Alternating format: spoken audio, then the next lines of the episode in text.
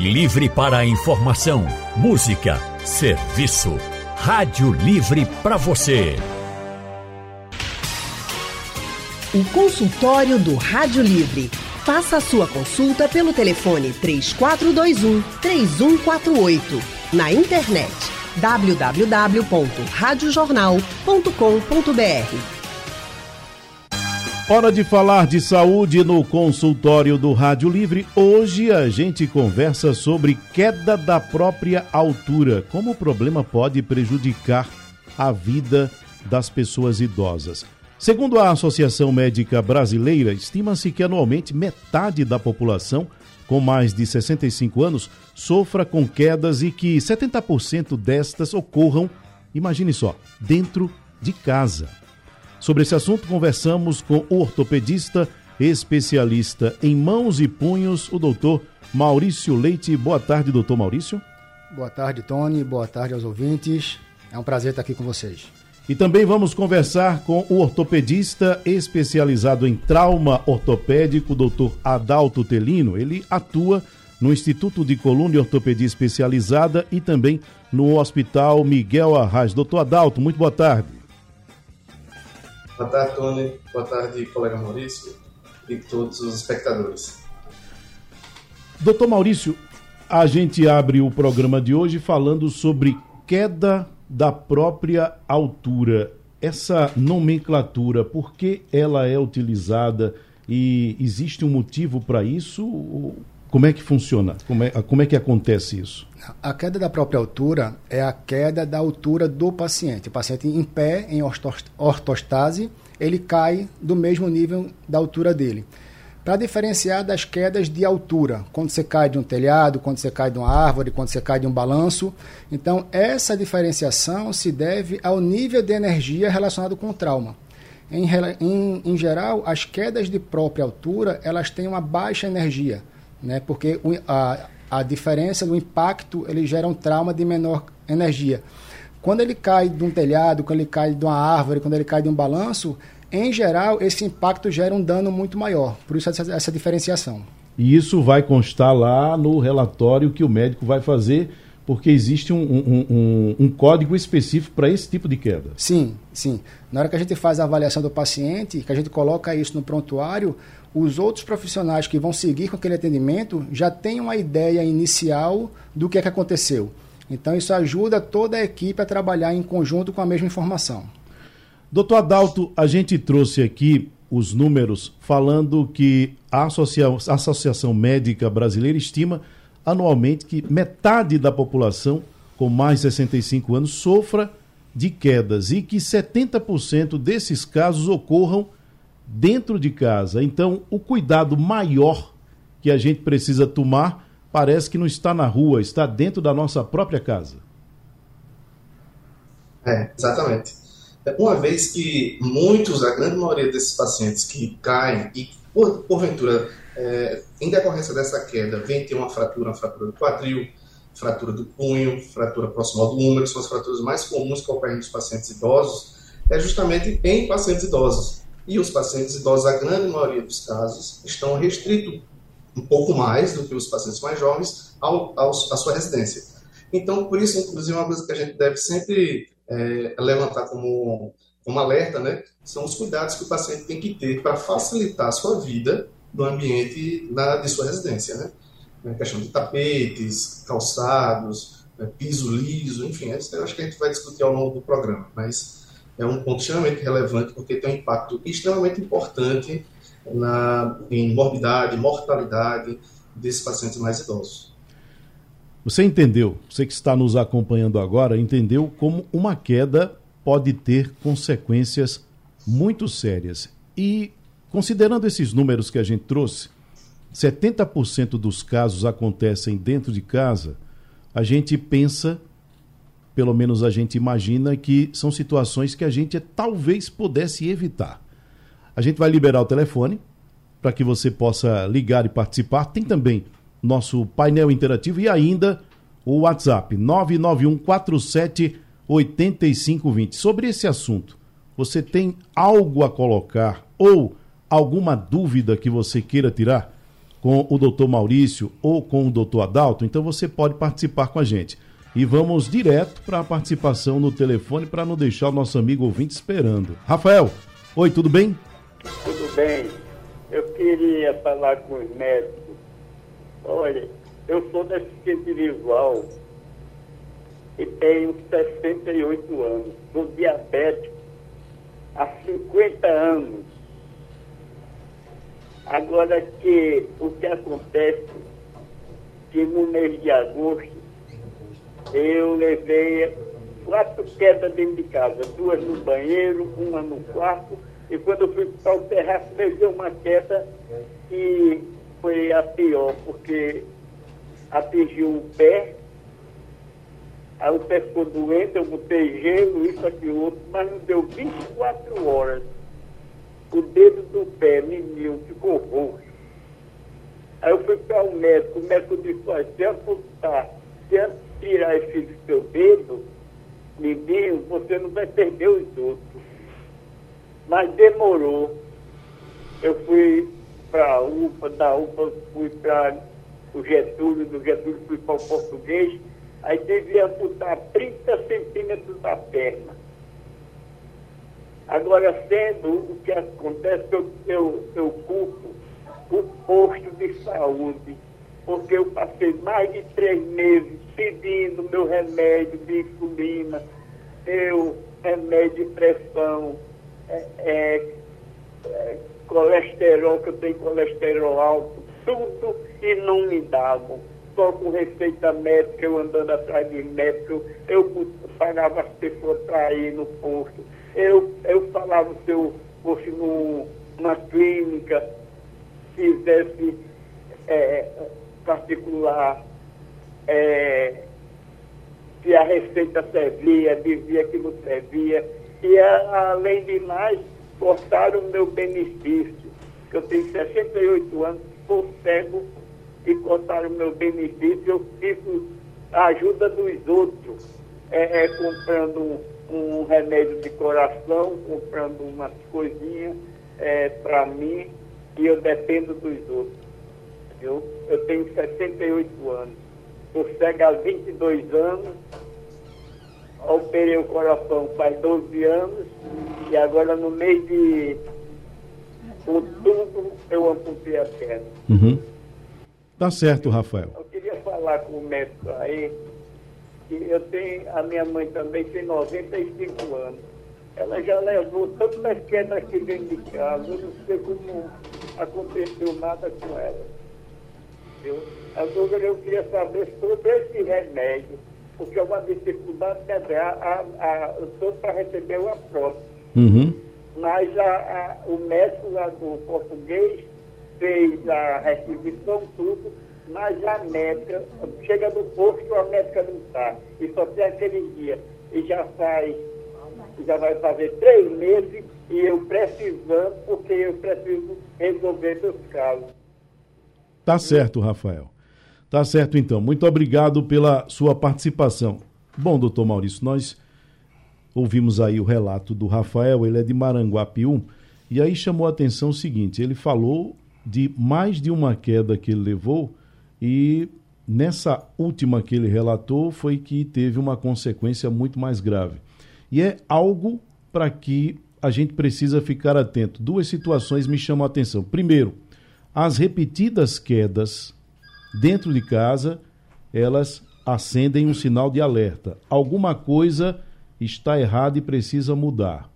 Perfeito. Seja com a pessoa que está caindo, seja com o ambiente onde ela está vivendo. Uma Ex outra coisa, grande número de quedas, somente no último foi que teve uma consequência mais visível, mas o fato de a gente não ver, porque toda vez a gente associa muito a, a queda de uma pessoa idosa há problema no fêmur, ó, caiu, quebrou o fêmur, a bacia. Mas existem outras partes do corpo que podem ser afetadas e que não sejam tão visíveis assim esses problemas que vão acontecer, né, doutor? Sim, sem dúvida. É, chamando muita atenção o fato das quedas repetidas, como ele comentou, né? Assim, se você tem um histórico de quedas repetidas, isso pode referir a algum problema mais sistêmico. Você tem uma labirintite, você tem uma anemia e tem uma certa fraqueza que precisa ser investigada, você tem uma dificuldade de equilíbrio, você tem perda de força muscular, você não consegue se manter em pé adequadamente. Ele referiu que é cego há 20 anos, então o fato da dificuldade visual é uma outra coisa que influencia no risco de quedas. E nos idosos, a catarata é muito presente. Então, o fato de você não tratar adequadamente sua visão, isso pode aumentar o teu risco de se machucar em casa. Né? Ele falou que caiu no banheiro, caiu na varanda. O banheiro é uma outra coisa que a gente chama muita atenção, como o Adalto tinha bem relatado no início, que essas os, os idosos quando vão ao banheiro, idealmente eles não devem trancar as portas.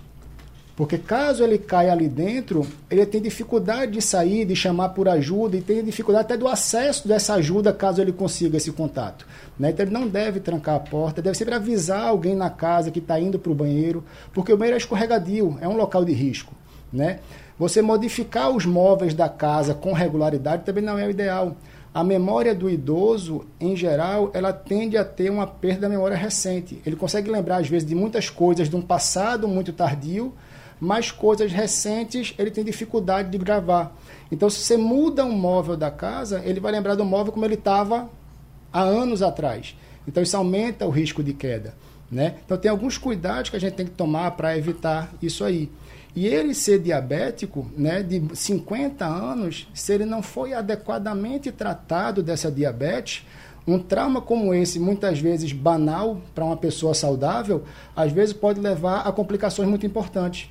Porque a diabetes ela leva a um problema da microvasculatura, que são os vasos mais fininhos das extremidades. Então, quando você tem uma lesão dali que não chega sangue no local, como ele falou, ele vai ficar roxo, vai necrosar. Né? Não chega sangue no local, não tem oxigenação e aquela, aquele pedaço, aquele, aquele, aquele, aquele segmento, ele morre. E se não tratado com rapidez e adequadamente, aquilo pode se expandir e, como ele falou, chegar a perder um terço da perna aí por conta disso, por complicações da diabetes associada a um trauma em casa. Vamos a mais participações no telefone. Temos o Paulo do IPCEP. Oi, Paulo. Boa tarde, Tony Araújo. Boa tarde aos doutores. Tony, eu tive uma queda de uma escada e tive uma hemorragia depois de cinco meses. Tá entendendo, Tony? Quase que eu morria. Joguei muito sangue, entende, Tony? Eu quero perguntar ao doutor por que demorou tanto, ou porque eu não procurei um médico, e as pessoas estão na vezes e assim, toma cerveja preta, qual o risco, doutor, dessas pessoas que levam uma queda, uma pancada e, e toma uma tal de cerveja preta, doutor? Tem que procurar uma emergência de um hospital rápido? Bom, e aí temos essa questão, doutor Adalto, das crendices, né? Das coisas que as pessoas. Como é, é, algo que acomete muitas vezes pessoas com mais idade, temos aí associado a essa situação a aquelas coisas que as pessoas aprenderam lá atrás e vem alguém sempre dar uma incentivada, acaba que a pessoa é, é, demora um pouco mais para ir ao médico, não sentiu muita coisa, acontece uma situação como essa aí do nosso amigo Paulo do IPCEP. Isso aí é muito arriscado, né, doutor? É, veja só. É, quando um paciente idoso cai, nós temos inicialmente, gostaria só de, de complementar que o, o senhor Rafael, o, o senhor que comentou inicialmente a história, ele é o perfil perfeito do paciente que cai. É um paciente que já tem mais de 65 anos, tem baixa cuidado visual, múltiplas comorbidades, então, esse paciente são os pacientes que mais comumente vêm a sofrer uma queda da própria altura. Esses pacientes, quando caem, possivelmente ele faz uma fratura, uma fratura na região proximal do fêmur, que é de extrema importância para a mortalidade dos pacientes. Tem relatos que falam de até 30, 35% desses pacientes que têm essa fratura vão a óbito em menos de um ano. Então, é uma doença muito grave muito grave a ponto da gente ter que ir se direcionar para um serviço de pronto atendimento de imediato. A gente não pode esperar em casa. O paciente que cai, que sofreu, que está com dor, muitas vezes o paciente quebra o fêmur e continua andando. Isso não é incomum, mesmo com uma fratura. E vai acontecer depois de alguns dias, depois de, de bastante uso de ambulação, ele vem a não conseguir mais andar. E veja, quando a gente não opera esses pacientes em até 48 horas, claro, quando houver indicação de tratamento cirúrgico, os pacientes aumentam muito o risco de mortalidade. Então, a cada hora que esse paciente passa sem tratamento cirúrgico, depois das primeiras 48 horas, ele aumenta consideravelmente o seu percentual de chance de vir a óbito. Então, o ideal é quando um paciente desse sofre uma queda, sofre uma fratura, ele tem que procurar um pronto atendimento de imediato, não esperar ou fazer qualquer tipo de tratamento em casa, até porque não é só fraturas que acontecem quando o paciente desse pode cair. Um paciente acima de 60, 70, 70 anos quando cai, ele não tem é, a propriocepção, isso significa é, a sua visão do seu próprio corpo no espaço. Ele não tem isso tão aperfeiçoado como o paciente mais jovem. E isso vem acontecer que o paciente tem dificuldade de colocar a mão para segurar na queda.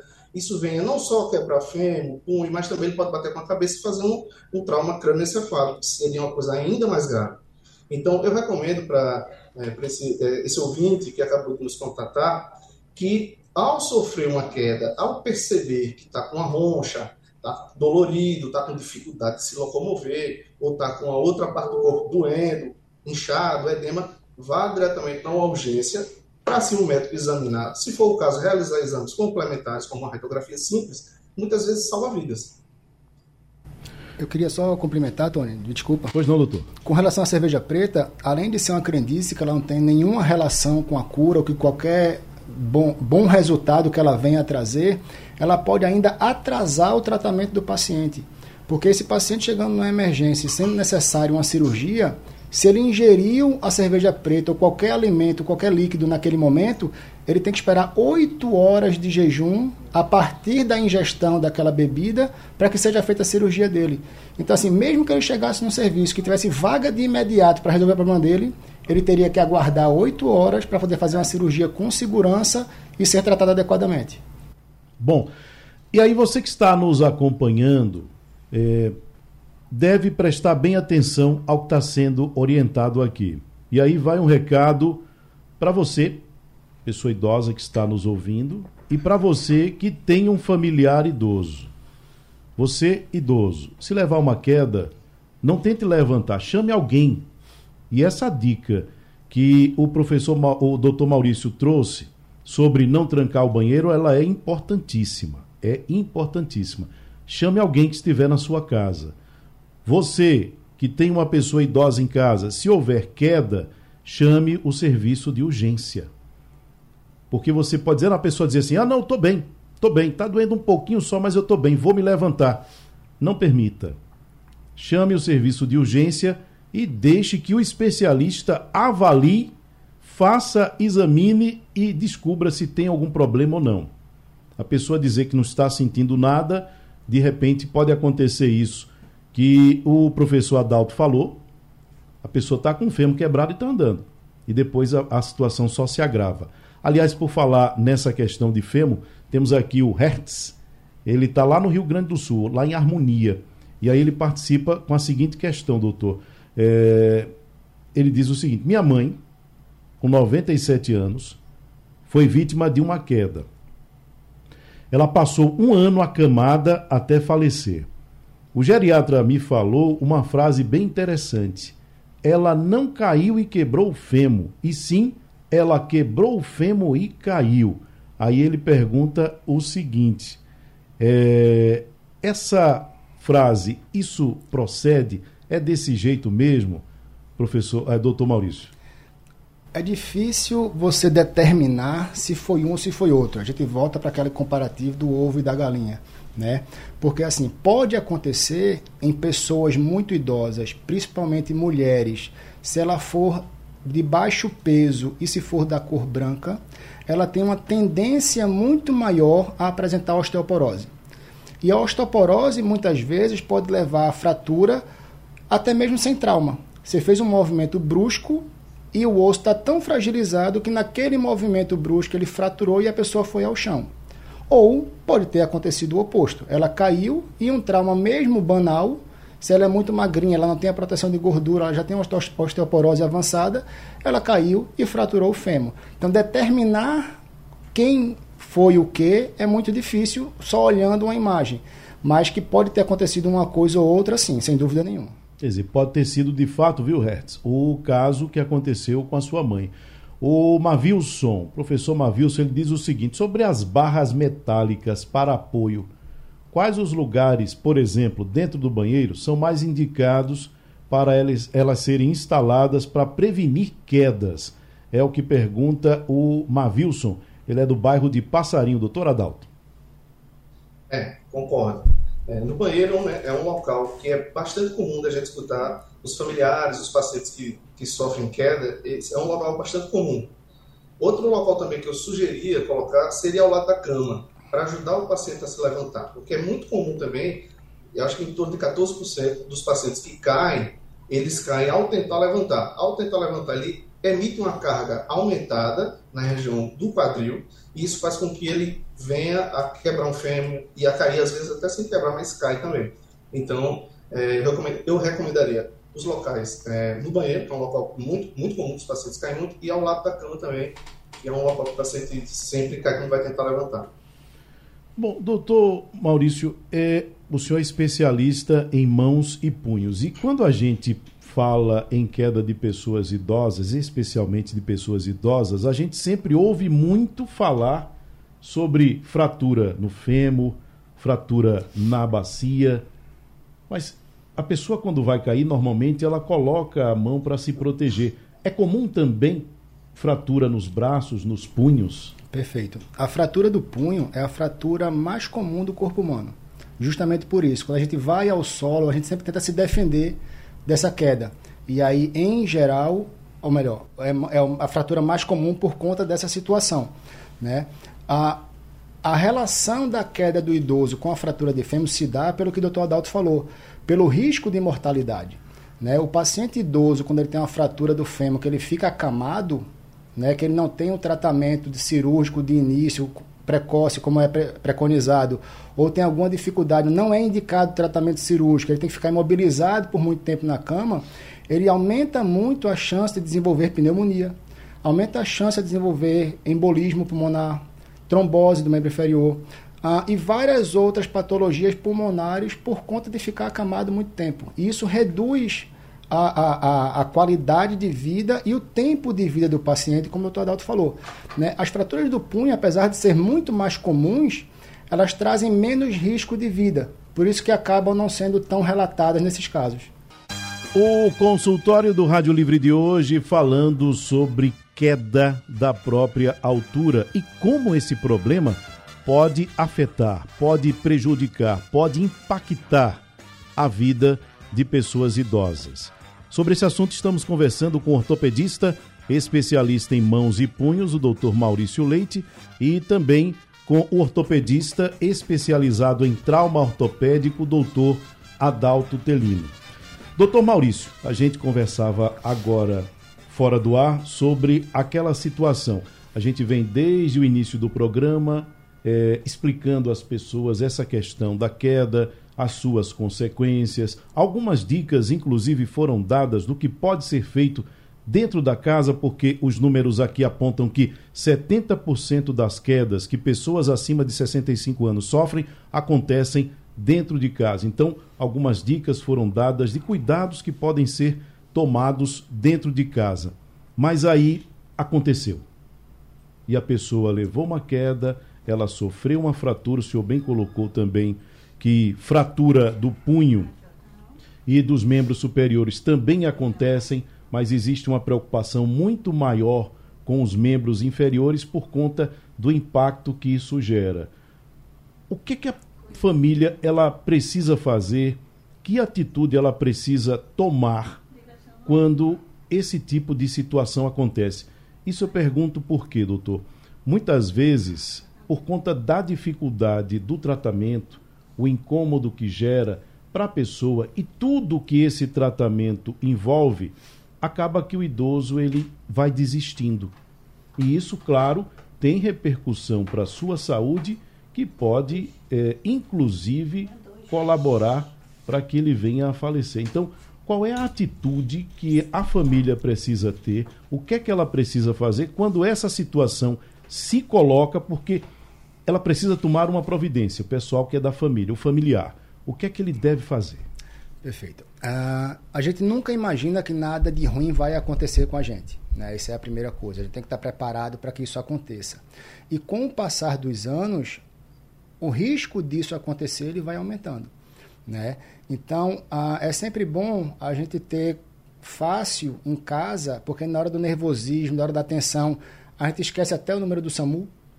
Né? Então é bom ter isso na geladeira, ter no local de fácil acesso, o número da emergência, o número de uma ambulância, do bombeiro, né? ter separado ou de fácil acesso a identificação do idoso, né? porque chegando no hospital, na unidade de saúde, ele vai ter que apresentar aquela identificação. Então, naquela agonia, no desespero, vai para o hospital e não leva o que precisa ser levado. Né? Eu recomendaria até que tivesse uma bolsinha já mais ou menos organizada, com a roupa de cama, com a coisa que seja mais confortável para ele, porque havendo uma fratura, certamente ele vai ficar internado. Uma lista dos medicamentos que ele costuma A lista tomar, das né? medicações, de alergias possíveis, comorbidades que ele tenha. Se tem algum médico assistente que cuida dele, que vai querer acompanhar ele nesse tratamento para ser comunicado no momento da internação. Então, tudo isso é importante que a família tenha uma pastinha ali, uma mochila, alguma coisa com isso. Torcer para que não aconteça, mas em acontecendo está tudo preparado. Né? E diante do fato de encontrar ali aquele idoso no chão, ou ser chamado com um grito de socorro, alguma coisa assim, entrar em contato com o serviço de emergência para que ele seja resgatado adequadamente, tentar não mobilizar o idoso, porque às vezes você mobiliza um membro fraturado, você pode aumentar o dano naquele local, né? deixar que um profissional faça aquilo tá? A não ser que ele tenha caído numa posição ali, sei lá, entre a privada e o box, está muito incômodo, está muito desconfortável, você tentar trazer um pouco mais de conforto para ele naquele momento e aguardar a ajuda especializada. Bom, vamos à participação no telefone. Temos o Antônio de Água Fria. Oi, Antônio. Alô? Olha, eu queria só relatar um fato aqui. Foi uma queda que eu levei no banheiro. Escorreguei e caí sentado em cima daquela divisão do boxe. Então, a princípio, não sangrou, não teve ferimento nenhum, eu pensei que fosse uma besteira. Isso depois de uma semana, criou um abscesso. Esse abscesso partiu para uma fístula anal, que deu trabalho, viu? Foi problema muito sério. Essa fístula teve que operar. E ainda não tomou, não. Porque isso já faz cinco anos já que eu fiz essa cirurgia e parece que ela voltou, vou ter que operar novamente. Tudo por causa de um simples, uma queda que eu levei no banheiro. E na hora, você, Antônio, não procurou o atendimento médico, não? Achou Não. que estava tudo bem? Procurei não, procurei não. Eu achei que não, não vi sangramento, não vi nada, e aí deixei. Só que depois de uma semana criou um abscesso, e esse abscesso só só, só foi aumentando, e tive que procurar o serviço médico, já tarde, né? Uhum. Praticamente 15 dias após. E aí demorou, foi para a cirurgia. Então, é isso mesmo. É cuidado muito sério cair em banheiro. Muito sério mesmo. Tá certo, Antônio. Obrigado pela sua participação, viu? Obrigado também. Bom, doutor Adalto, aquilo que a gente estava falando, né? Se acontecer alguma coisa, nunca pensar que não foi nada demais. E aí, o doutor Maurício estava falando algumas providências que a gente precisa tomar, e é como ele falou, a gente espera que não aconteça. Com isso, a gente não está, vamos dizer assim, como se diz no popular, agorando para que aconteça, não. Mas são providências que vão ajudar caso aconteça. E aí, doutor Adalto, há aquelas situações que depois de passar por todo o procedimento que seja necessário, havendo necessidade de cirurgia ou não, muitas vezes a pessoa idosa ela resiste ao tratamento. Tratamento que às vezes envolve fisioterapia, por exemplo, ou sempre que envolve fisioterapia, muitas vezes há uma complicação e a pessoa ela vai desistindo do tratamento. E isso é extremamente prejudicial, porque não só pode agravar o problema gerado pela queda, como pode gerar outros problemas de saúde, né, doutor? Exatamente. Assim, a gente precisa focar bastante na prevenção. Porque, como o Maurício falou, né, a gente deixa tudo preparado, a gente se organiza, é, vê a questão de tapetes, vê a questão do banheiro, vê a questão do calçado, exames periódicos oftalmológicos para evitar essa questão da baixa acuidade visual. Todas essas questões são muito importantes para a gente prevenir. Porque quando a gente cai, quando o paciente desse cai, um idoso, um velhinho cai, ele é muito frágil. Então, o idoso frágil, que existe inclusive uma síndrome que a gente chama assim, né, de idoso, idoso frágil. O idoso frágil, quando cai, a chance de ter uma fratura é muito grande. E quando tem uma fratura, a, o índice de mortalidade é muito alto. Mas isso também não é motivo de se desesperar. Tem, hoje em dia a gente conhece, tem várias técnicas, tanto do ponto de vista de anestesiologia quanto do ponto de vista cirúrgico, bastante evoluído, que a gente consegue dar um bom retorno para o paciente. Esses pacientes são operados, no dia seguinte da cirurgia ele já fica sentado, no outro dia ele já está de pé. Com o auxílio de uma fisioterapia muito bem feita, é extremamente importante, porque o paciente, ele já, esse paciente idoso, ele já tem uma quantidade de músculo bastante diminuída, não só o osso que é frágil, o músculo também. Então isso dificulta se o paciente passa muito tempo acamado, para ele voltar a andar é uma dificuldade tremenda. Ele vai ter muita dificuldade de, com a sua musculatura que já é diminuída, a gente chama isso de sarcopenia, vai ser muito difícil ele voltar a andar. Então, o quanto antes a gente colocar, junto com a equipe multidisciplinar, com fisioterapeutas, enfermeiros, a gente conseguir botar esse paciente de pé o quanto antes, ele vai ter uma recuperação muito melhor. Ele vai voltar a ter sua vida como sempre teve, uma vida, inclusive daqui para frente, com um pouco mais de atenção, um pouco mais de cuidado para evitar, evitar outras quedas. Bom, e aí, doutor Maurício, além dessa equipe multidisciplinar sobre a qual falou o doutor Adalto, a família ela precisa colaborar, ela precisa ter muita paciência. Estamos falando de uma pessoa idosa, de uma pessoa que sofreu uma queda e, em função disso, pode ter sofrido um trauma, uma fratura, pode ter passado por uma cirurgia. Então, se quer ajudar, o principal item, vamos dizer assim, a principal atitude é ter paciência. Sem dúvida. Paciência, persistência e empatia. Né? Ah, saber que o tratamento é longo, o tratamento muitas vezes é doloroso nessa recuperação pós-operatória, né? E saber que o, o, idoso, ele naturalmente, ele tem um pouco mais, um pouco mais de dificuldade de adaptação, né? Ele está acostumado com aquela vidinha dele. Na hora que muda a rotina, ele tem uma dificuldade de se adaptar. Então ele vai ter que largar a casa dele, que muitas vezes ele sai pouco, para ter que ir todos os dias para fazer a fisioterapia, né? Sentir dor na fisioterapia muitas vezes, voltar para casa, tentar fazer aqueles exercícios em casa sozinho para ajudar na sua reabilitação. Então a família tem que estar tá junto, né? A questão psicológica, né? esse apoio psicológico, esse apoio familiar, ele tem uma, uma importância imprescindível no sucesso do tratamento do idoso. É isso. Bom, eu quero agradecer, doutor Maurício, a sua presença, as suas orientações aqui no programa, já que o senhor está com a palavra, o senhor pode trazer até alguma orientação adicional que o senhor queira enquanto é, se despede da gente. Ah, primeiro dizer que foi um prazer estar aqui com vocês e fico à disposição para qualquer novo convite. Ah, lembrando da pergunta do, do, do, ouvinte sobre as barras de proteção, a, a barra dentro do box do banheiro é importantíssima para que ele possa ajudar na higiene pessoal. Às vezes ele precisa apoiar a mão para poder lavar um pé, lavar uma perna. E se ele fica de, de apoio monopodário, que a gente chama de apoio de um pé só, aumenta o risco de queda. Então a barra dentro do banheiro é fundamental. Às vezes usar aquele tapete antiderrapante tá? Ajuda muito para evitar quedas dentro do banheiro.